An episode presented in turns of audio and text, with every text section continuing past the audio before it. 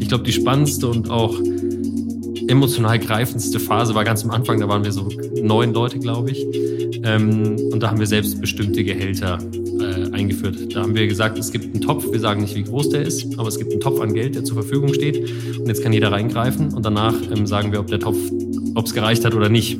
Und, ähm, und das hat wahnsinnig gut funktioniert in der Größe. Also wir waren selbst total überrascht davon, dass das funktioniert hat. Und das hat dann sogar noch im Effekt noch dazu geführt, dass wir noch eine zehnte Stelle geschaffen haben, weil alle gesagt haben, auch ich lege nochmal 200 Euro mit äh, zurück und dann können wir unsere Praktikantin auch irgendwie fest anstellen. Chefgespräch, ein Podcast der Wirtschaftswoche.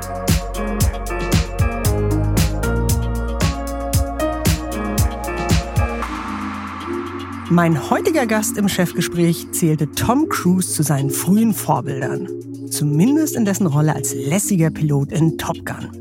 Inzwischen aber führt er ein Unternehmen, das weitaus bodenständiger ist. Recap. Marktführer bei Pfandbechern für Coffee to go mit einem Jahresumsatz im niedrigen zweistelligen Millionenbereich, 92 Mitarbeitern und Mitarbeiterinnen und einem Gehaltsrat, der entscheidet, wer dort wie viel verdient. Und so soll es in den nächsten knapp 45 Minuten darum gehen, wie es sich anfühlt, wenn die Vorstellung vom absoluten Traumjob, von der Karriere als Pilot also platzt. Und warum CEOs eben nicht unbedingt am besten beurteilen können, was für wen ein angemessener Lohn ist. Ich will aber natürlich von ihm auch wissen, wann er denn eigentlich zum letzten Mal einen Kaffeebecher weggeworfen hat und wie ausgerechnet eine Flasche Tequila in einem entscheidenden Moment das Überleben seiner Firma gesichert hat. Und damit herzlich willkommen, Fabian Eckert. Hallo, schön, dass ich da sein darf. Fabian, wie in der Startup-Szene üblich, lass uns gern duzen. Ich habe es eben gesagt, eines deiner frühen Vorbilder war Tom Cruise in Top Gun. Du wolltest Pilot werden, aber eine leichte Grünsehschwäche beendete diese Karriere, ehe sie begonnen hatte. Erinnerst du dich noch an den Moment, an dem du verstanden hast, dass da gerade dein ganz großer Traum platzt? Äh, ja, da erinnere ich mich natürlich sehr gut dran. Ähm, ich würde auch sagen, dass nicht Tom Cruise mein Vorbild war, grundsätzlich, aber ähm, ich fand den Film gut und äh, ich habe mich immer sehr für die Fliegerei faszinieren können und habe das auch als großes Ziel verfolgt ähm, und habe auch mein ganzes Leben da, seitdem ich eigentlich äh, denken konnte, darauf ausgerichtet, auch nur Abitur gemacht, um dorthin zu kommen und ähm, habe sowohl bei der Bundeswehr als auch bei Lufthansa damals alle Auswahlverfahren bestanden, diese Psychotests und ähm, äh, motorischen Tests etc., dass man eben alles macht. Und ähm, bin dann aber ja zweimal im medizinischen Test ähm, rausgefallen, weil ich so eine ganz, ganz, ganz leichte Grünschwäche habe. Und äh, genau, ich habe du hätte in Amerika fliegen dürfen. Ich habe so einen medizinischen Test für Amerika gebraucht ah, für die Ausbildung. Da habe ich ihn bekommen. Da war die Schwäche nicht so stark, aber in Europa eben nicht. Und dann äh, ist dieser Traum geplatzt und ähm, ich erinnere mich noch sehr gut dran. Ich habe da lange dran genagt. Also ich habe da schon ähm, erstmal mich dann wieder finden müssen. Weil du es erst gar nicht so richtig wahrhaben wolltest oder weil du einfach so auf Plan A hingearbeitet hattest, dass du dir nie Gedanken über Plan B gemacht hattest? Ja, genau so war es. Ich hatte keinen Plan B. Ähm, es war für mich einfach immer klar und ich wusste auch, dass ich das irgendwie kann. Ähm, aber natürlich kann man das Körperliche nur bedingt beeinflussen und ähm, dann war das erstmal äh, Plan A weg und kein Plan mehr da. Und dann habe ich ähm, aber über zwei Jahre äh, mich einfach äh, sortiert, habe angefangen, was zu studieren, habe das wieder abgebrochen, habe in der Kita ähm, gearbeitet für acht Monate, ähm, einfach um zu, zu gucken, wo es mich dann hinzieht. Und dann hatte ich einen sehr, sehr schönen Moment ähm, und das bestätigt sich jetzt auch so rückblickend. Ähm, dann war ich bei einer Berufsberaterin, ähm, und habe mit der so eine Intro-Session durchlaufen und dann hat sie gesagt, ach so, so Menschen wie Sie, die sind einfach. Ähm, wenn die einmal ein Ziel hatten und das Ziel fällt weg, dann brauchen die nur ein neues Ziel und dann laufen die wieder. Ähm, das ist besser, als wenn man äh, nie ein Ziel hatte. Und äh, so gesehen hat es dann nur das neue Ziel gebraucht. Das kam ja dann auch irgendwann und ähm, dann lief es auch wieder. Okay, damit hast du quasi schon eine wichtige Voraussetzung offenbar fürs Gründerleben äh, benannt, ein klares Ziel. Aber ich würde ganz gern nochmal äh, in der Luft bleiben sozusagen, denn immerhin, auch wenn du nicht Pilot geworden bist, ab und an gehst du trotzdem in die Luft als Paraglider, habe ich gehört. Wie oft kommst du ja. denn tatsächlich noch noch dazu? Ähm, ähm bis letztes Jahr noch öfter, seitdem ich äh, Vater bin ähm, und dieses Jahr dann bestimmt weniger. Aber ähm, doch, ich äh, gehe nach wie vor sehr, sehr gerne äh, Gleitschirm fliegen und ähm, trifft sich jetzt auch ganz gut, ist, glaube ich, die nachhaltigste Art zu fliegen. Ähm, viel besser geht's, glaube ich, nicht. Und, und wie weit ähm, kommt man da so? je nach ah, das Wetterlage, hängt ganz oder? davon ab, so an, an, ja genau, je nach Wetterlage. Also an guten Tagen kann man schon auch mal ein paar, paar viele Stunden in der Luft verbringen und mhm. äh, auch einen guten, ein paar hundert Kilometer, ja, ein paar hundert nicht, aber äh, über hundert Kilometer kommt oh, man doch, schon. So viel. Okay. Was schätzt du denn daran oder was fasziniert dich daran? Ich glaube, es ist immer noch die Faszination, die aus der Kindheit geblieben ist. Einfach dieses, ähm, dieses über den Wolken Gefühl. Äh, da ist einfach nichts. Ne? Und dann ist es natürlich auch ähm, verbunden mit einem ganz starken Flow-Erlebnis. So, da, da, also da, ich denke an nichts anderes, wenn ich in der Luft bin, sondern da bin ich mhm. komplett in diesem Konzentrationsmodus und konzentriere mich auf das, was gerade passiert und ähm, bin einfach komplett entkoppelt von der Welt und ähm, so wie andere das beim Radfahren oder beim Schwimmen oder mhm. beim Klettern ähm, erleben, erlebe ich das eben beim Gleitschirmfliegen und ähm, deswegen mache ich das sehr gerne. Sehr schön. Ähm, genau, damit äh, sprachen wir dann doch ein bisschen über Plan A. Kommen wir nun zu Plan B. Die Idee ähm, zum Pfandsystem für Coffee-to-Go-Becher hattest du in deinem Studium und ein gewisser Florian Pachali hatte genau die gleiche Idee. Ein Bekannter hat euch dann zusammengebracht und ihr habt euch am Busbahnhof in München auf einen Kaffee getroffen, in der Tasse, wohlgemerkt, Coffee to Sit. Das war im Juli 2016. Und kurz danach habt ihr Recap gemeinsam gegründet. Wusstest du gleich, dass ihr als Gründer Duo harmoniert zusammenpasst? Ähm, ja, schon, aber ich, ich mhm. wusste damals, glaube ich, nicht, warum wir zusammenpassen. Ähm, also es war erstmal viel Glück, auch dass wir vernetzt wurden. Es war eine Politikerin in München, die uns zusammengebracht hat und wir hatten die am gleichen Tag angerufen mit der gleichen Idee und sie hat gesagt, hey, vielleicht solltet ihr sprechen und nicht wir. Und ähm, so, so haben wir uns dann gefunden. Und ich glaube, was ein Riesenvorteil ähm, dieser Zeit war, war, dass wir sehr durch Intuition geleitet waren, weniger durch Erfahrung. Mhm.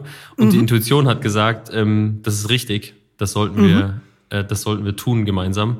Und ähm, ja, ich weiß nicht, ob wir jetzt heute da anders rangehen würden. Also wir arbeiten nach wie vor sehr gerne und nach wie vor auch erfolgreich zusammen.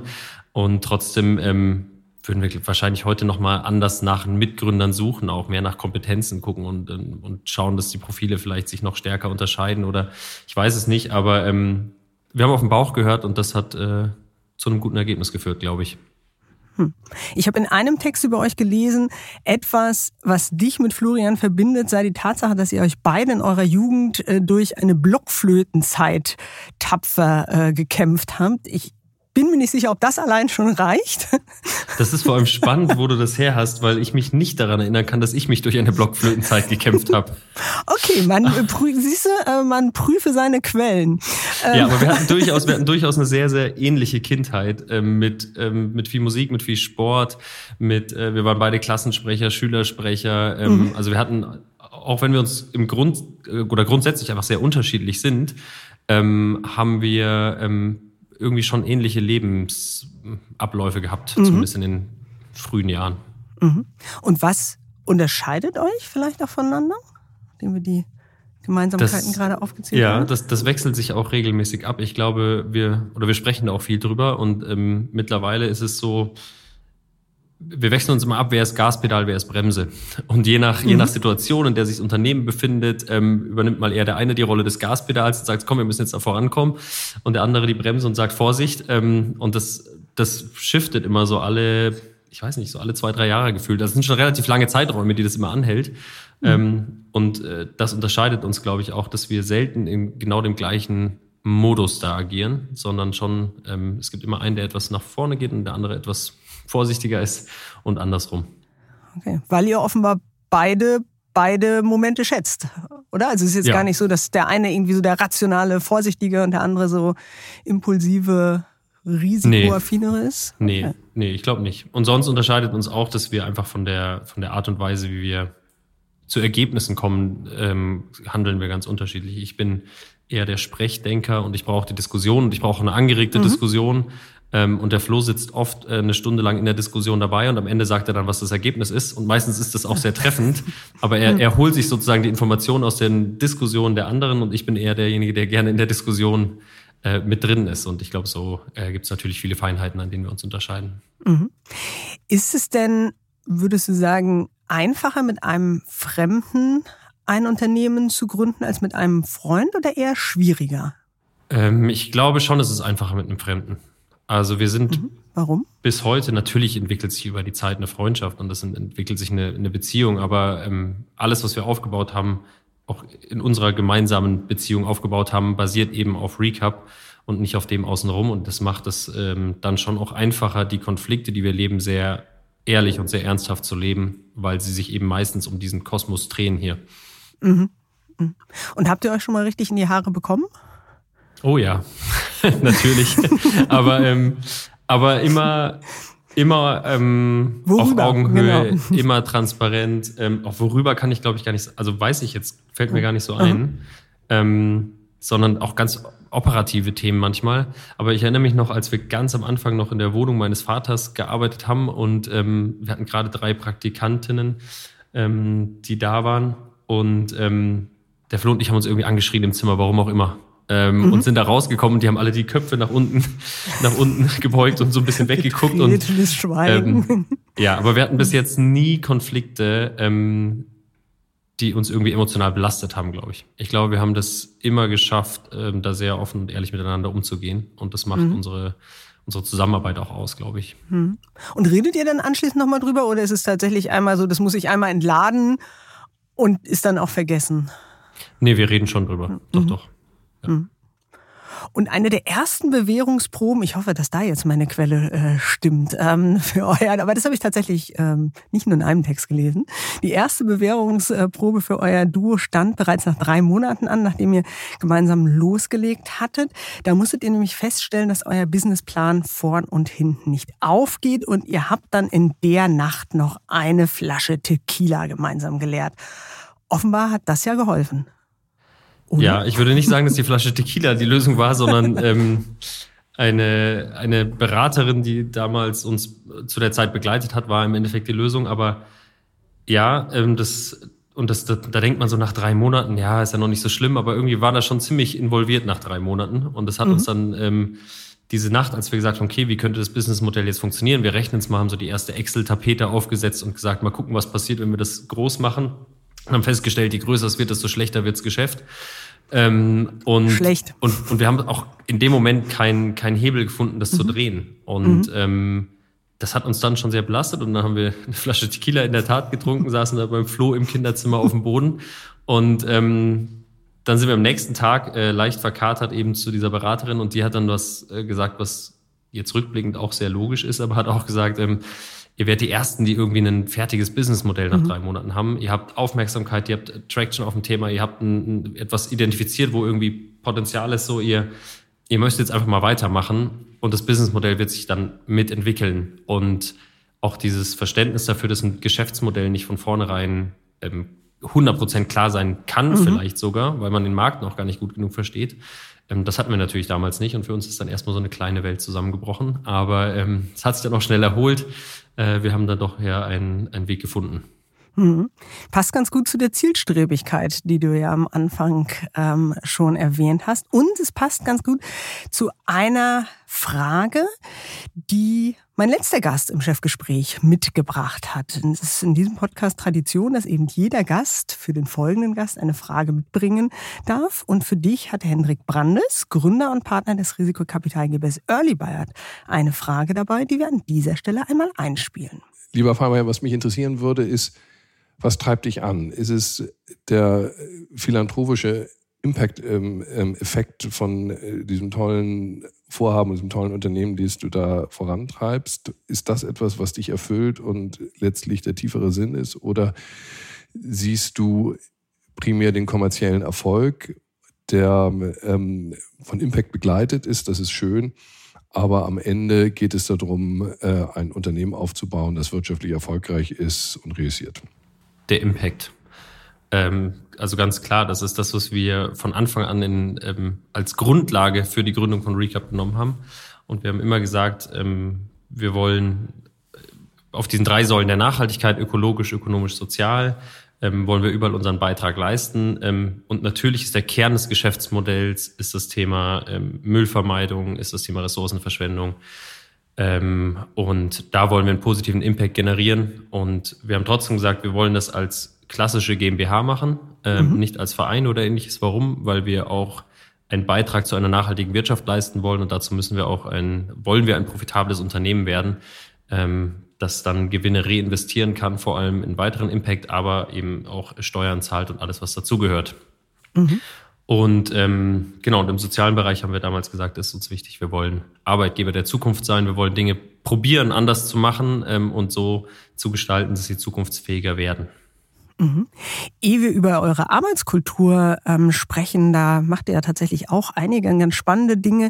Lass uns noch mal ein bisschen genauer ähm, über die Frage sprechen, wie denn ja ihr diesen kommerziellen Erfolg, der eben dann doch auch dazugehört, ähm, ja, den Weg dafür bereitet hat. Ihr habt in Rosenheim losgelegt, äh, wo dein Co-Gründer Florian groß geworden ist, wo er einige ähm, Gastronomen oder Partner, sage ich mal, eben auch schon kannte und wo ihr, wie betont habt, mit dem Kunden das Produkt entwickelt habt, statt für den Kunden. Also eben dieses Pfandbechersystem. Was genau bedeutet das und warum ist das so wichtig im Prozess gewesen, eben mit den Kunden gemeinsam dieses System aufzubauen? Ähm, auch, äh, auch die Idee kam nicht von uns, ich glaube, die ist auch relativ verbreitet. Ähm, aber ich hatte in Schweden noch mit einem, äh, mit einem Investor gesprochen und habe ihn gefragt, was er denn bei einer Gründung so berücksichtigen würde. Mhm. Und er hat gesagt, egal, egal wie, aber so schnell wie möglich an den Markt und so schnell wie möglich die Dinge, die man in den Markt bringen möchte, mit den Kunden testen und mhm. da auch kein ähm, nicht zurückhaltend sein, weil die Produkte vielleicht noch nicht so aussehen oder noch nicht den Zweck ganz erfüllen oder wie auch immer ähm, er hat gesagt, ähm, wirklich schnell an den Markt schnell ausprobieren. Und das haben wir probiert in Rosenheim umzusetzen. Und wir haben einfach damals, ich weiß nicht mehr, zweieinhalbtausend Becher oder so gekauft, mhm. ähm, haben dann ein Logo draufdrucken lassen, dann sind wir in die Cafés und Bäckereien gefahren, haben die hingestellt und haben gesagt, äh, ihr seid jetzt ein Pfandsystem ähm, und jetzt gucken wir mal, was passiert. Und ähm, die meisten haben das erstmal einfach angenommen und gesagt, okay, gut, wir machen da mal mit. Ähm, und dann kam natürlich diese Phase des Feedbacks, wo wir unglaublich viel Feedback bekommen haben. Die Becher sind zu groß, die sind zu klein, die sind nicht schön genug, die sind ähm, zu viel Pfand, zu wenig Pfand, ähm, was auch immer, alles, was dann eben an, an, an operativen Themen kam, ähm, haben wir dann von den Kunden erfahren. Und im Endeffekt auch, ähm, um vielleicht da nochmal den Kreis zu schließen zuvorhin, ähm, auch unser Geschäftsmodell war im Endeffekt mhm. ein Impuls von einem Kunden, der gesagt hat, guck mal, ich spare mir so viel Geld mit euch, wenn ich Mehrweg nutze, ihr könnt auch von mir einfach eine monatliche Gebühr dafür nehmen, dass ihr das mhm. macht. Und ähm, so ist dann die Idee gestand, entstanden, dass wir im Endeffekt ähm, so eine Art Packaging as a Service anbieten und ähm, über einen monatlichen Beitrag uns maßgeblich finanzieren und ähm, eben entkoppelt sind von, von den Bechern, äh, von den Bowls, ähm, von den Lieferungen oder ähnlichem. Mhm. Denn sozusagen der Euro, den ich jetzt irgendwie als Kunde für diesen Pfandbecher zahle und zurückbekomme, wenn ich den Becher wieder abgebe, der zirkuliert sozusagen immer hin und her und Geld verdienen tut ihr dann tatsächlich über so eine Servicegebühr. Genau, über Nutzungsbeitrag und das ist unser Partner, das ähm, kann man grob überschlagen, auch äh, ein Euro am Tag oder Pi mal Daumen 30 Euro im Monat ähm, zahlt bei uns jeder Partner dafür, dass er eben so viel Mehrweg nutzen kann, wie er im Endeffekt möchte. Und ähm, dadurch schafft man schon im Vergleich zu den, zu den Kosten bei Einweg deutliche Einsparungen zu erzielen. Mhm. Genau, der eine Tipp ist eben nicht im stillen Kämmerlein brüten, sondern äh, raus zum Kunden, raus an den Markt. Ein anderer Tipp, den du selbst mal an andere Gründe gerichtet hast, lautet Go where the pain is. In schwierigen Phasen schnell und ehrlich agieren und wichtige Dinge immer direkt angehen. Aufschieben bringt nichts. Hand aufs Herz, habt ihr euch da wirklich immer dran gehalten? Natürlich nicht. Und was passiert dann? ja, äh, meistens endet es in einer, in, einer, in einer sehr schmerzhaften Erfahrung. Äh, man lernt dann auch aus der Erfahrung, aber ähm, ja, wir probieren es schon wir probieren schon echt immer wieder, ähm, den Finger in die Wunde zu legen, ähm, die Dinge kritisch zu hinterfragen. Aber am Ende ist auch irgendwann immer ein Maß voll, ne? wenn man dann sagt, so jetzt ist, ähm, jetzt habe ich fünf von diesen Themen auf dem Tisch, die mich gerade sozusagen stören, dann muss man manche Dinge auch mal ein bisschen auf die lange Bank schieben. Ähm, Macht es besser? Nee, nie. Also ich habe noch nie, mhm. ähm, noch nie äh, irgendwie gelernt, dass, ähm, dass daraus irgendwas Positives entstanden ist. Und mein Vater hat immer gesagt, oder sagt immer noch, ähm, äh, ein kleiner Kompromiss wird immer zum großen Kompromiss. Und das äh, hat sich irgendwie bewahrheitet in mhm. den letzten Jahren. Lebensweisheit. Und du hast auch einmal erzählt, dass du irgendwann mal äh, ganz am Anfang zu einem anderen äh, Gründer bei so einer Netzwerkveranstaltung gemeint hast, ja, das ist doch bestimmt so nach fünf, sechs Jahren äh, besser werden würde und einfacher werden würde. Und der dann äh, dich einigermaßen ernüchtert hat, indem er sagte, nö, wird's eigentlich nicht. Deswegen wäre meine Frage an dich, wie schaffst du, wie schafft ihr es, immer wieder dazu zu lernen? Ähm ja, also einmal, die, die, das stimmt, die Geschichte. Und es, ähm, auch das kann ich jetzt bestätigen nach sechseinhalb Jahren. Ähm, es hört nicht wirklich auf. Äh, die Herausforderungen werden auch nicht kleiner, sondern größer mit einer größeren Organisation. Ähm, natürlich beruhigt sich das alles ein bisschen so. Diese Wellen werden ein bisschen länger, diese Phasen werden etwas länger, die guten und mhm. schlechten Phasen. Alles braucht mehr Zeit, Transformation braucht mehr Zeit und mhm das, wo wir früher in zwei Wochen Strukturen umgebaut haben, brauchen wir heute drei Monate für oder ein mhm. halbes Jahr. Ähm, aber so gesehen, ist, das ist immer noch so geblieben. Und wo lernen wir draus? Ich glaube, dass in der Position, in der wir gerade sind, als Gründer und Geschäftsführer und jetzt auch Geschäftsführer über diese verschiedenen Phasen des Unternehmens hinweg, ähm, ist man durchgehend gezwungenermaßen in einem Lernprozess. Ne? Also mit jeder neuen Phase kommen neue mhm. Impulse, kommen neue Themen. Ähm, ob das dann Finanzierung oder ähnliches ist, ähm, man beschäftigt sich ja immer mit neuen Dingen und auch, auch das Thema Loslassen natürlich auch für uns als Gründer, diese, diese Erfahrung zu machen. Wie ist das eigentlich, wenn man ein Team professionalisiert? Wenn man nicht mehr in allen Themen so mit drinnen ist, ähm, mhm. was ist eigentlich unsere Aufgabe als Geschäftsführung heute im Vergleich zu früher? Also da hat sich einfach so, so viel verändert. Und ähm, so gesehen ist ein kontinuierlicher Lernprozess. Ähm, manchmal würde ich mir fast wünschen, wir dürften ein bisschen weniger lernen. Wird es denn zumindest insofern vielleicht ein bisschen besser, dass ihr auch ähm, ja vielleicht an Vertrauen in die eigene Lernfähigkeit oder in die ähm, eigenen Kompetenzen äh, gewinnt, dass ihr quasi sagt, ähm, okay, das ist zwar jetzt wieder ein neues Thema für mich, aber ich weiß, dass ich eben schon Thema XYZ auch gewuppt habe. Ja, absolut. Und ähm, ich glaube, wir haben auch das Glück, auch beide, auch der Florian, dass wir vom, wir haben irgendwie so ein Urvertrauen in die Wiege gelegt, gelegt bekommen. Mhm. Ähm, und das trägt uns auch immer wieder in dem Wissen, dass die Themen sich lösen. Ne? Also das, ähm, es gibt immer eine Lösung. Die sind mal unangenehmer, mal angenehmer, aber ähm, im Endeffekt gibt es fast immer einen Weg, Dinge äh, doch noch halbwegs konstruktiv zu lösen. Und ich glaube, dass, ähm, das haben wir über die Zeit gelernt. So, so, so schlimm und so groß die Probleme manchmal aussehen, ähm, eigentlich sind es Herausforderungen und die kann man dann doch meistern. Du hast Wirtschaftspsychologie in Erding studiert und später dann, das hast du eben auch schon erwähnt, dass du in Schweden warst, Leadership for Sustainability in Malmö, Schweden eben.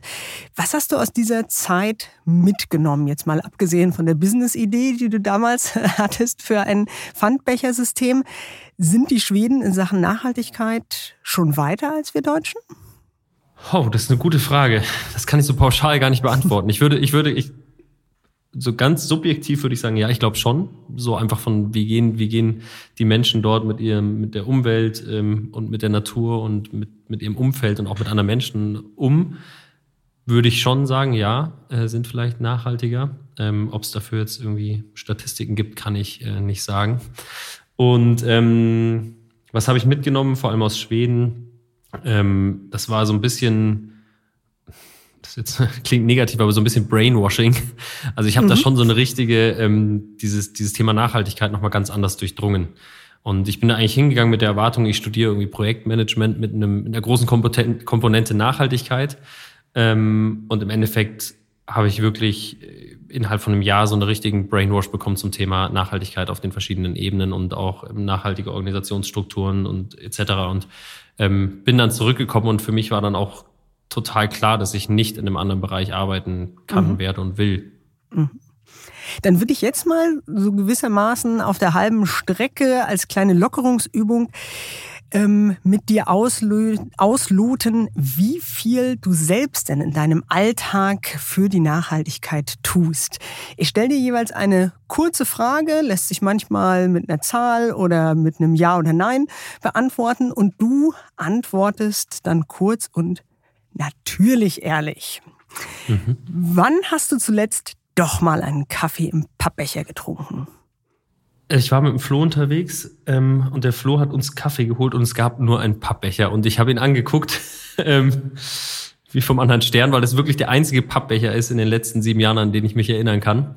Ähm, aber er wollte den Kaffee dann auch nicht wegschütten. Äh, das war, jetzt muss ich kurz überlegen, das war im November 21, glaube ich. Okay, schon eine Weile her. Vielleicht kurz zur Einordnung. Die Schätzung darüber, wie viele Kaffeebecher jedes Jahr in Deutschland weggeworfen werden, schwanken sehr, sehr stark. Äh, von 40.000 Tonnen im Jahr geht die Deutsche Umwelthilfe aus, von 106.000 Tonnen sogar das Umweltbundesamt. Das ist allerdings eine Studie, die schon gut zehn Jahre alt ist und die dabei auch den Müll aus Bechern für Kaltgetränke sowie diese kleinen Rührstäbchen aus Plastik mit einbezieht und die dann auch zu dem Schluss gekommen ist, dass die Plastikverschlüsse von Flaschen sogar für doppelt so viel Müll sorgen. Deshalb Folgefrage, wenn du Wasser trinkst, dann aus der Pfandflasche, aus der Einwegflasche oder aus dem Wasserhahn?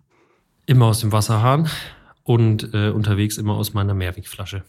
Sehr gut. Nächste Gewissensfrage. Du gehst spazieren und siehst auf einmal da eine Plastikverpackung irgendwie so rumflattern. Aber weit und breit kein Mülleimer. Sammelst du es auf und trägst es weiter? In 80 Prozent der Fälle ja. Sehr gut. Wie oft im Jahr kaufst du dir ein neues T-Shirt? Das ist eine gute Frage, wann ich mein letztes T-Shirt gekauft habe. Ich habe ungefähr, ich habe nur sechs und die sind alle von der gleichen Marke. ähm, oder vielleicht sind es auch acht. Aber ähm, ich würde sagen, dann im Schnitt vielleicht zwei Mal im Jahr. Damit liegst du tatsächlich ziemlich gut im deutschen Schnitt. Nach Branchenschätzungen ähm, kauft sich jeder Deutsche 2,13 T-Shirts im Jahr. Nächste Frage. Hast du wirklich immer einen Beutel dabei, wenn du zum Supermarkt gehst? Oder wann hast du zuletzt doch um eine Plastiktüte gebeten? Ich habe immer einen Beutel dabei. Und wenn nicht, dann, dann trage ich meistens die Sachen so nach Hause, dass es mir danach die Arme wehtun. Aber ich, ähm, äh, eine Plastiktüte habe ich echt schon lange nicht mehr benutzt. Verrenken für die Nachhaltigkeit, sehr schön. Auch hier kurz zur Einordnung. Laut Schätzung der EU-Kommission verbraucht jeder Europäer derzeit im Schnitt 198 Plastiktüten pro Jahr. In Deutschland sind es immerhin nur 71. Und letzte Frage an dich. Was ist dein Guilty Pleasure mit Blick auf den Ressourcenverbrauch? Mein Guilty Pleasure, das ist auch ein schöner Begriff. Ähm, das ist eine gute Frage. also ich fahre ich fahr einen alten VW-Bus und den fahre ich sehr gerne. Und ich, man könnte sagen, ich brauche deswegen kein neues Auto und fahre 40 äh, Jahre alten, 40 Jahre alte, ähm, 40 Jahre altes Auto. Ähm, aber vermutlich ist das trotzdem ähm, Genau, es ist ja. natürlich nicht ganz, äh, es ist nicht ganz sauber. Äh, ich fahre nicht viele Kilometer damit, sondern meistens nur bis zum Berg äh, und über Nacht und wieder zurück. Aber ähm, da würde ich sagen, das ist nicht ganz optimal. Okay. Dann eine aller, allerletzte Frage und dieses Mal seid ihr durchaus auch eine etwas ausführlichere Antwort erlaubt.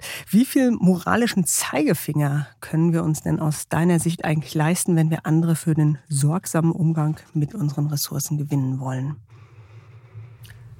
Das ist auch eine schwierige Frage. ähm, Danach wird es wieder einfacher. ja, moralischer Zeigefinger. Ähm, ich glaube, es gibt Dinge, über die wir nicht diskutieren brauchen, die einfach wirklich offensichtlich schlecht sind und ich mich immer wieder frage, wie Menschen auf die Idee kommen, ähm, das zu tun. Und dann gibt es ganz, ganz, ganz, ganz viel. Und ich glaube, das macht auch vor allem, das macht eigentlich das Gros aus, ähm, einfach Alltags, Dinge, mhm. die wir tun. Ob das jetzt mhm. vom Autofahren ist, ob das ähm, vielleicht jetzt auch, wie du gerade gesagt hast, 71 Plastiktüten oder wie viele auch immer es waren. Ähm, es gibt so viele Dinge, die im Alltag, die man sehr, sehr einfach ändern kann. Und ich glaube nicht, dass man die über einen moralischen Zeigefinger ähm, verändert bekommt, sondern ich glaube, wir müssen Alternativen schaffen, ähm, für Menschen, die das Bewusstsein vielleicht nicht haben oder auch die, die Bildung, den Hintergrund nicht mhm. haben, ähm, mhm. das auch zu verstehen, müssen wir Alternativen schaffen, die genauso attraktiv sind und die funktionieren und die nachhaltig sind. Und ähm, genau, ich finde, bei Kurzstreckenflügen, ähm, gerade Businessreisen oder ähnlichem, da, da, da kann man durchaus mit dem moralischen Zeigefinger gehen. Jetzt gerade war ja auch vor ein paar äh, Wochen diese eine Welle zum Thema äh, Privatjets, äh, Flugzeuge, mhm. wie auch immer. Mhm. Da hört dann irgendwo auch einfach der Verstand auf, finde ich. Ähm, das ist dann, das ist so, da möchte ich auch moralischen Zeigefinger heben und sagen, jetzt mal gut. Ey. Ähm, ja, wirklich. Ne? Also München-Nürnberg zu fliegen, da kriege ich echt die Krise. Und, aber es gibt's ja. noch. Es gibt's mhm. noch. Mhm. Ja. Aber ich vermute jetzt mal ganz stark, dass bei euch eine No-Flight-Policy im Unternehmen gibt. Ja, wir haben eine No-Fly- und No-Fleisch-Policy. No-Fleisch auch. Okay, das ähm, wie, ich hatte es äh, versprochen, über eure Unternehmenskultur und was ihr da so macht, äh, reden wir auch gleich noch ein bisschen. Aber ich würde noch eine letzte Frage von der anderen Seite, ähm, aber vielleicht hat es auch schon was mit der Unternehmenskultur zu tun. Dein Mitgründer Florian ähm, hat bei eurer jüngsten oder einer eurer letzten Finanzierungsrunden im Mai vergangenen Jahres gesagt, dass ihr da durchaus auch Investoren abgelehnt habt. Deswegen die Frage an dich, wie findet man denn den richtigen Investor, der zu einem passt? Ähm, also ja, wir haben Investoren abgelehnt, auch in den, also in, allen mhm. Finanzierungsrunden, die wir mhm. bisher mhm. gemacht haben. Oder alles gut zwei. in den zwei Finanzierungsrunden, die wir bis jetzt gemacht haben. Ähm, ich glaube, am wichtigsten ist am Ende, dass es menschlich passt. Ähm, also wie so oft am Ende, äh, am Ende sitzt man gemeinsam am Tisch und man muss gemeinsam äh, die Zukunft gestalten und es wird anstrengend, ähm, wenn es nicht so richtig passt. Und ähm, ich glaube, wir haben immer probiert, nach dem, da erstmal nach dem Bauch zu entscheiden und gute Entscheidungen zu treffen. Aber wir haben auch, äh, und das ist, glaube ich, der andere Aspekt, den, den der Florian auch mehr meinte, uns bewusst auf eine Investorengruppe beschränkt und haben auch gesagt, wir wollen auf keinen Fall ähm, zum jetzigen Zeitpunkt bis heute nicht irgendwelche Fondsstrukturen mit mhm. an Bord nehmen. Wir wollen, wir wollen nicht in Verkaufsdruck geraten. Wir wollen nicht, dass hinter dem Geld, was wir fürs Wachstum investieren, ähm, eine gesetzte Renditeerwartung, die in fünf bis acht Jahren Eintritt irgendwie steht. Und dann ist einfach klar, man wird früher oder später zu diesem, zu einem Verkaufsprodukt äh, als Unternehmen. Und das wollten wir nicht, sondern wir haben immer gesagt, wir wollen ähm, fin Finanzierung bei Familienunternehmen oder ähnlichen Konstrukten finden, mhm. die ähm, unabhängig sind, die selbst darüber entscheiden können, ob sie das Geld weiter in dem, im Unternehmen lassen wollen oder nicht. Ähm, aber die eben nicht auch noch dann sich gegenüber fünf anderen oder hundert anderen äh, Personen rechtfertigen müssen. Mhm. Und ähm, das war, das war uns immer wichtig, dass wir da so ein Stück weit die Unabhängigkeit ähm, erhalten und eben nicht äh, in den Verkaufsdruck kommen. Mhm. Und bislang könnt ihr euch diesen Luxus auch leisten? Bislang können wir uns diesen Luxus leisten und ich glaube, es gibt auch in allen ähm, Investorenstrukturen mehr als genug Kapital. Mhm. Ähm, man sucht vielleicht ein bisschen länger ähm, und ein bisschen intensiver, aber ähm, ja. Und jetzt hat sich ja sowieso im letzten Jahr der Finanzierungsmarkt komplett äh, verändert. Also die Welt sieht jetzt ja auch gar nicht mehr aus wie vor einem Jahr. Ich glaube, ähm, die Finanzierungsrunden, die Bewertungen werden wieder schlechter. Es ist nicht mehr alles nur noch größer, schneller, besser, weiter. Und auch in solchen Momenten ist es eigentlich gut, ähm, dahinter Strukturen zu haben, die schon eine gewisse, die gewissermaßen solide sind und äh, uns auch über die nächsten Jahre trotzdem begleiten können. Mhm. Und dann lass uns jetzt mal über die andere Seite äh, sprechen. Also nicht, wo kommt das Geld her, sondern stärker, wo kommen die Ideen und die Tatkraft äh, her. Wie findet man denn die richtigen Mitarbeiter? Mitarbeiterinnen. Und ähm, Mitarbeiterinnen. Um, um, äh, um das äh, nochmal kurz zu bekräftigen. Ähm, nee, ähm, wie finden wir die? Ich glaube, wir haben, wir haben Glück als Unternehmen, weil wir irgendwie eine Marke haben, die eine gewisse, eine gewisse, ähm, wie sagt man, eine gewisse Anziehungskraft hat auf mhm. viele Menschen. Mhm. Ähm, das Thema Nachhaltigkeit ist irgendwie ähm, attraktiv. Die Frage nach dem Sinn stellen sich ähm, viele und wir, wir kriegen einfach sehr, sehr, sehr viele Bewerbungen ähm, das ist auch ein gewisser Luxus. Das ist ein absoluter Luxus und ähm, dafür sind wir auch sehr dankbar und dadurch, dass wir sehr viele Bewerbungen kriegen, können wir auch einfach gut aussuchen. Mhm. Und am Ende, ähm, worum, worum geht's? Äh, es geht natürlich einerseits um eine fachliche Kompetenz, klar. Ähm, ne, es bringt natürlich nichts, wenn jemand das nicht mitbringt, was man sucht, aber auf der anderen Seite ist für uns äh, der Wertefit ähm, das Entscheidende. Also wir machen wir gehen schon mit jedem durch einen Value-Check und schauen, passt die Person im Grundsatz zu den Werten dieses Unternehmens ähm, und probieren dann so die richtigen Menschen mit an Bord zu bekommen. Mhm. Und weil du vorhin gesagt hast, ihr habt auch eine No-Fleisch-Policy, fragt ihr da dann auch ab, bist du Vegetarier, bist du Veganer? Das wäre ja nicht ganz korrekt. ähm, nee, aber wir haben, äh, wir haben einfach grundsätzlich für, für das, was wir im Unternehmen machen, also ob das mhm. jetzt Firmen feiern, Ausflüge mhm. oder was auch immer es ist oder auch das, das Teamessen, das abends von der Firma gezahlt wird, mhm. haben wir einfach Grundsatz, dass wir sagen, ähm, von Geld, das wir mit Recap verdienen, ähm, wird kein Fleisch bezahlt. Warum? Weil mhm. der ökologische Fußabdruck von Fleisch einfach so katastrophal schlecht ist, dass wir dafür so viele Becher einsparen müssten, ähm, um das mhm. zu kompensieren, dass es einfach nicht weh tut. Und ähm, das ist auch, ich glaube, das tut auch niemandem weh, weil wir gerade jetzt post-Corona sehen wir uns im Jahr ja nicht mehr allzu oft. Und ähm, das wird jeder überleben, dann auch mal einen veganen äh, oder ein vegetarisches ähm, Abendessen zu haben. Kann ja auch lecker sein, in der Tat. Absolut. Ich würde ganz gerne noch ein bisschen genaueres Bild davon bekommen, was für eine Art Chef du bist. Nehmen wir mal an, du eilst über den Flur auf dem Weg zu einem Termin und jemand äh, von deinen Kolleginnen und Kollegen spricht dich an. Nimmst du dir wirklich die Zeit für ihn oder für sie oder wie reagierst du? Das hängt davon ab, ob ich die Zeit habe.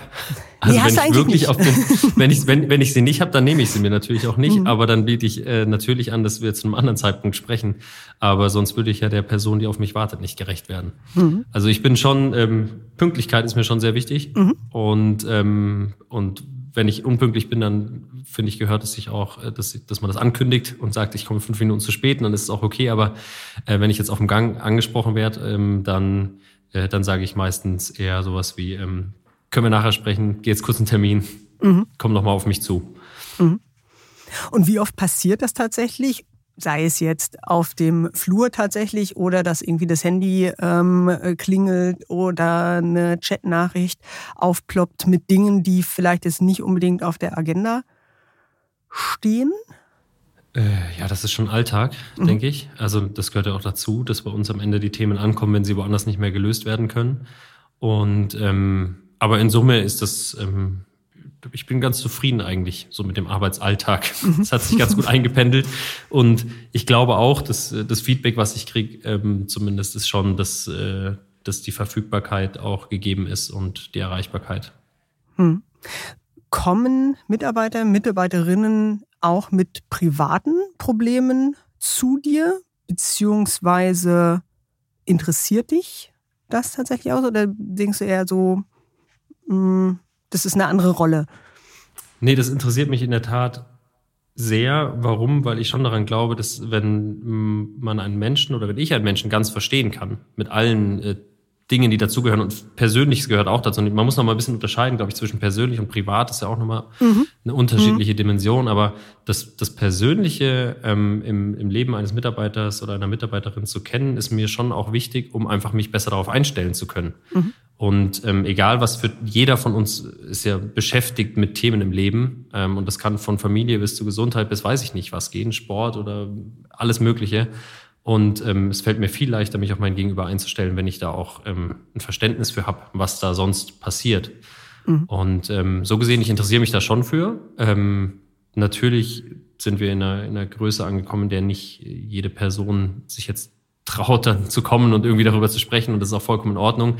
Aber mit allen, mit denen ich direkt arbeite, ist mir schon auch wichtig, ähm, dass ich da ein gewisses Verständnis habe. Mhm. Und du räumst etwas ein, was nur wenige Chefs einräumen, nämlich, dass du gar nicht unbedingt einschätzen kannst, was der richtige Lohn für wen im Unternehmen ist. Und deshalb habt ihr bei Recap einen Gehaltsrat. Das ist ein Gremium aus sieben Leuten, wenn ich auf dem aktuellen Stand ähm, bin. Und dieses Gremium bestimmt für jeden und jede den Lohn. Wie genau funktioniert das? Das, das war jetzt so eine kurze Reise in die Vergangenheit. ähm, du ah, bist nicht, nicht mehr auf dem aktuellen Stand. Wie macht es jetzt? Und wie seid ihr da hingekommen? Nimm uns mit auf diese Reise.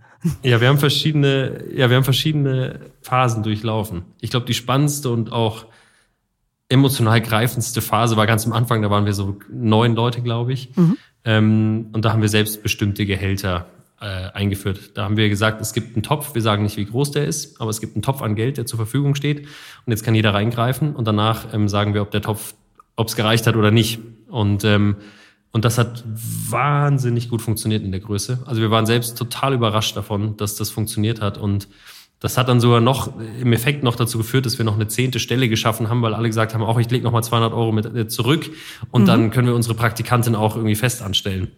Und also das war super motivierend und dann kam relativ schnell äh, schon auch äh, die Realitätsklatsche, wenn man dann so ein bisschen, äh, ein bisschen größer ähm, wird, dass ähm, doch die Persönlichkeiten, die etwas lauter oder etwas extrovertierter sind, dann auch vielleicht ein bisschen mehr rausgenommen haben oder, oder das, es war einfach, einfach nicht mehr, es sind dann Konflikte aufgekommen. So. Mhm. Und dann haben wir ähm, aber aus diesen Konflikten heraus haben wir gesagt, okay, wir wollen es trotzdem irgendwie anders und nach wie vor ähm, voll transparent, auch zu dem Zeitpunkt alles 100% transparent ähm, machen. Und dann haben wir einen Gehaltsrat äh, etabliert äh, aus, ich weiß gar nicht mehr, ob das sieben Personen waren, aber ähm, Gehaltsrat etabliert. Und da war es wirklich so, dass die Gehälter dort abgestimmt äh, wurden von neun Personen. Und was hat der Gehaltsrat gemacht? Er hat sich angeguckt, wie ist das Gesamtverhältnis in der Organisation, wie ist so ein bisschen Benchmarking nach außen ähm, und hat einfach probiert, da eine, ähm, eine gute Entscheidung zu treffen.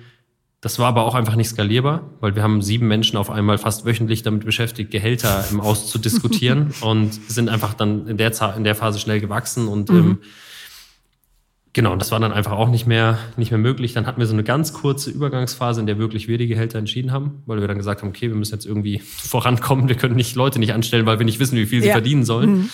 Ähm, und dann haben wir sehr viel Energie und Zeit in den letzten ähm, oder letztes, vorletztes Jahr äh, in die Erarbeitung eines Gehaltsmodells ähm, gesteckt, ähm, dass ich ähm, wo ich im Endeffekt als Stelle und nicht als Person, sondern die Stelle, die einen gewissen Zweck in der Organisation, eine gewisse Wirkung in der Organisation erfüllt, ähm, eben verortet wird nach ähm, einfach wie, wie komplex ist die Stelle, wie viel Erfahrung äh, wird für diese Stelle benötigt, etc. pp. Ähm, und das wird dann eingeordnet und dann gibt es Gehaltsbänder, die eben zu diesen äh, verschiedenen Kategorien dazugehören. Und genau, so haben wir das äh, aufgesetzt. Da waren der Flo und ich gar nicht beteiligt. Ähm, mhm. Also wir haben, das wurde auch durch ein, so eine Art Rat oder durch ein Gremium eben erarbeitet.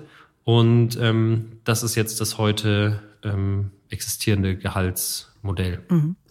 Das heißt aber tatsächlich, dass die entscheidenden Kriterien, ähm, an denen sich das Gehalt ausrichtet, wirklich an den Job gebunden sind oder spielen so soziale Kompetenten, Komponenten, äh, hat ein Kind, ähm, hat äh, keine Ahnung, äh, hat eine Beeinträchtigung oder all diese Sachen spielen die auch eine Rolle? Ja, die spielen auch eine Rolle, aber nicht, ähm, also in diesem Gesamtkonstrukt oder Total Reward ähm, Modell, ähm, so wie wir es auch nennen, ähm, da ist es berücksichtigt, jetzt nicht in der Zuordnung des, äh, der, des, des Entgelts für, diesen, für diese Stelle, mhm. aber ähm, wir zahlen ähm, Kindergeld, ähm, mhm. auch äh, nicht zu knapp, ähm, monatlich einen ganz äh, ordentlichen Betrag, weil wir damit ermöglichen wollten, dass auch Kinder und jetzt gerade München ne, ist unser Standort, schwieriger Ort, was das Thema Geld generell betrifft. Ähm, und wir haben immer gesagt, wenn, wenn Kinder aufwachsen, dann wollen wir auch, dass sie die Möglichkeit haben, Bio-Essen, äh, nachhaltige Kleidung etc. Ähm, eben oder in, dass das möglich ist, mhm. das äh, mhm. so zu leben. Und ähm, deswegen wir zahlen Kindergeld, ähm, wir zahlen eine Betriebszugehörigkeit, das ist dann auch noch was, was äh, on top kommt, ähm, wenn man eben eine gewisse Zeit da ist, auch einen monatlichen Betrag, der dann on top kommt und dann haben wir ähm, so ein ganzes Portfolio an Benefits ähm, von ähm, Harmony Essensgutscheinen ähm, zu ähm, Open Up, psychologische Betreuung, die ich 24-7 anrufen kann, ähm, ja, ähm, Sport, was man mhm. halt so, was viele einfach auch so haben, genau. Mhm. Und du hast eben gesagt, ihr sitzt in München, ähm, aber eigentlich kann jeder und jede ähm, seinen Arbeitsort relativ frei wählen, mobiles Arbeiten. Und das ist ja tatsächlich eine Frage, die derzeit Führungskräfte so sehr beschäftigt wie kaum eine sonst. Wie schafft man den Spagat zwischen Büro und Homeoffice und all den dritten Orten, die, da noch, die man sich da noch so dazu denken kann. Hast du den Eindruck, dass das Miteinander bei euch gelitten hat oder leidet, weil jeder und jede woanders ist? Äh, leider ja. Also ich, so sehr ich das ähm, auch selbst schätze, von überall arbeiten zu können und natürlich auch diesen, die, die, den Talentepool, den wir jetzt erschließen können, weil mhm. wir einfach wirklich mittlerweile auch europaweit ähm, nach, nach Mitarbeiterinnen suchen und ähm, das sind, das sind positive Aspekte, aber das Miteinander leidet schon sehr. Mhm. Und, ähm, Woran merkst du das? Oder was, was sind so Dinge, die, die dir da aufgefallen sind? Ich glaube, die Kommunikation hat sich so stark verändert, weil wir nicht mehr zwischen Tür und Angel, ähm, also wirklich auch dann zwischen Tür und Angel mit Menschen äh, irgendwie gewisse Narrative auch in die Organisation tragen können. Ne? Das war, ich glaube, das, als wir noch alle gemeinsam hier waren und wenn da eine Transformation anstand oder ähnliches, dann hat man natürlich angefangen schon zu sprechen und dann hat man sich um, ist man sich um Flur begegnet und hat einfach schon mal probiert, so, so die Dinge in eine gewisse Richtung auch schon mal mhm. zu kommunizieren. Ähm, und nie mit einer negativen Intention oder manipulativ, sondern einfach mit der Intention, alle schon mal mit auf eine Reise zu nehmen, die ansteht. Und das ist viel, viel schwieriger geworden. Ne? Also alles, was sich jetzt mit Veränderung beschäftigt, ähm, ist, ist einfach in der Kommunikation unglaublich komplex geworden. Man muss erstmal alle zusammenkriegen. So, so Punkt Nummer eins. Wann hat man schon mal alle zusammen? Dann muss man es schaffen, in einem Online-Format ähm, alle auch auf ihrem Kanal zu erreichen, auf dem visuellen, auf dem auditiven oder wie auch immer. Ich muss, muss ja jeden dann erreichen. Und ähm, das macht es nicht einfacher. Also ich finde es ich find's aus einer Geschäftsführungsperspektive finde ich es viel, viel, viel schwieriger als davor, als wir äh, gemeinsam im Büro waren. Hm. Erwischst du dich manchmal dabei, dass du doch eine schnelle Chatnachricht oder ein E-Mail abschickst, wo es vielleicht besser gewesen wäre, zum Hörer zu greifen oder noch besser äh, per Videokonferenz äh, zu sprechen, um wirklich diese unterschiedlichen Signale auch noch auszusenden? Ähm, also ja, bestimmt bestimmt passiert das. Ähm, aber ähm, ich glaube, so langsam haben wir uns daran gewöhnt, dass die Welt jetzt anders funktioniert. Mhm. Und auch da wieder, ne, du hast vorhin gefragt zum Thema Lernen. Ich glaube, da haben wir sehr viel lernen müssen in den letzten Jahren, dass Kommunikation ganz anders funktioniert, wenn man sich nicht mehr auf dem Gang begegnet. Mhm. Und wie beugst du dem vor oder was tust du dagegen im Alltag, dass eben das Miteinander nicht leidet, wenn alle verstreut über Deutschland, Europa oder die Welt vielleicht sogar sind? Ja, ich setze mich schon oder wir setzen uns auch ähm, schon stark dafür ein, dass wir regelmäßig zusammenkommen. Mhm. Und wir haben Quartals-Meetings, äh, ähm, die probieren wir zweimal im Jahr, vielleicht auch dreimal im Jahr, je nachdem, äh, wo wir gerade so sind, aber äh, mhm. in, äh, in Präsenz zu machen und auch wirklich alle nach München zu holen. Und dann haben wir schon seit Jahren eine einmal im Jahr eine längere Workation ähm, den, zu der wir alle gemeinsam hinfahren oder ein Großteil gemeinsam hinfährt, ist auch etwas komplizierter. Das brauche ich jetzt nicht ausführen, aber es ist so ein, wir hatten damals in unserem Gehaltsmodell noch so ein, ja, wir hatten in unserem Gehaltsmodell noch so einen kleinen Topf, ähm, da haben wir gesagt, ähm, jeder von uns legt drei Prozent in den Topf mhm. und von diesen drei Prozent machen wir irgendwas. Und mhm. ähm, das war so ein bisschen so ein Solidaritätsgedanke und ähm, mit dem haben wir dann jedes Jahr so eine Workation äh, finanziert mit diesem Topf. Und auch das äh, lösen wir jetzt auf. Ähm, aber die Workation wird bestehen bleiben, ähm, um einfach die Menschen zusammenzubringen. Und ich glaube total an diese Energie, die entsteht, äh, wenn wir beisammen sind, wenn wir abends ein Bier zusammen trinken, wenn wir morgens gemeinsam frühstücken. Da entsteht nochmal eine ganz andere Dynamik, als wenn man sich zwischen 12.15 Uhr und 13.15 Uhr in einem Online-Meeting sieht und um 13.16 Uhr im nächsten Call ist. Mhm. Mhm. Und letzte Frage, ähm, wunderst du dich dann manchmal, dass der eine oder die andere es nahezu als Zumutung empfindet, in die Zentrale zu kommen, ins Büro zu kommen? Ja, und ich glaube auch, das ist auch spannend. Es wächst jetzt ja eine ganz neue Generation ähm, auf mit Post-Corona-Arbeiten. Und ich, ich würde fast denken, dass viele können vielleicht gar nicht nachempfinden oder nicht empfinden, wie, wie das davor war und das Arbeiten total inspirierend und schön und ähm, einfach motivierend sein kann, wenn man beisammen ist. Und ich glaube, das Lernen, man lernt heute ganz anders zu arbeiten, wenn man jetzt in die Arbeitswelt einsteigt. Und ähm, deswegen, wenn jemand nicht kommen möchte, dann fällt es mir dann schon auch manchmal ein bisschen schwer. Ich kann das akzeptieren, aber es fällt mir schon ähm, schwer, weil ich, weil ich einfach diese Energie kenne, wenn wir zusammenkommen und äh, einfach selber auch dann vermisse. Mhm.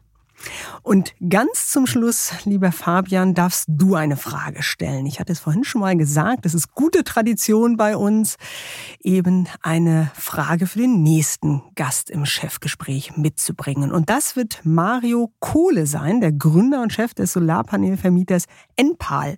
Was möchtest du denn von ihm gern wissen? Ja, äh, Mario, hier ist meine Frage für dich. Nein, ähm, ihr seid ungefähr genauso alt wie wir äh, als Unternehmen. Ihr seid sogar ein bisschen jünger, glaube ich. Ähm, nicht viel, aber ein wenig. Und ähm, jetzt über 2000 Mitarbeiterinnen. Ähm, und ich frage mich schon, wie ihr das mit dem Wachstum gestemmt habt. Und ähm, natürlich auch, was war auf diesem Weg dein wichtigstes Learning? Vielen Dank für diese Frage, Fabian. Und noch mehr danke ich für die ehrlichen und spannenden Antworten auf meine Fragen. Sehr gerne und vielen Dank, dass ich heute da sein durfte. Wenn Ihnen das Chefgespräch gefällt, lassen Sie gern eine positive Bewertung da. Feedback können Sie auch gern senden an chefgespräch.vivo.de. Schreiben Sie mir, was Ihnen gefällt und was Ihnen nicht ganz so gut gefällt, denn natürlich möchten wir immer besser werden. Und schauen Sie auch mal in die Show Notes. Für treue Hörer und Hörerinnen des Podcasts haben wir ein paar Angebote, damit Sie die Vivo digital wie auch gedruckt etwas günstiger lesen können.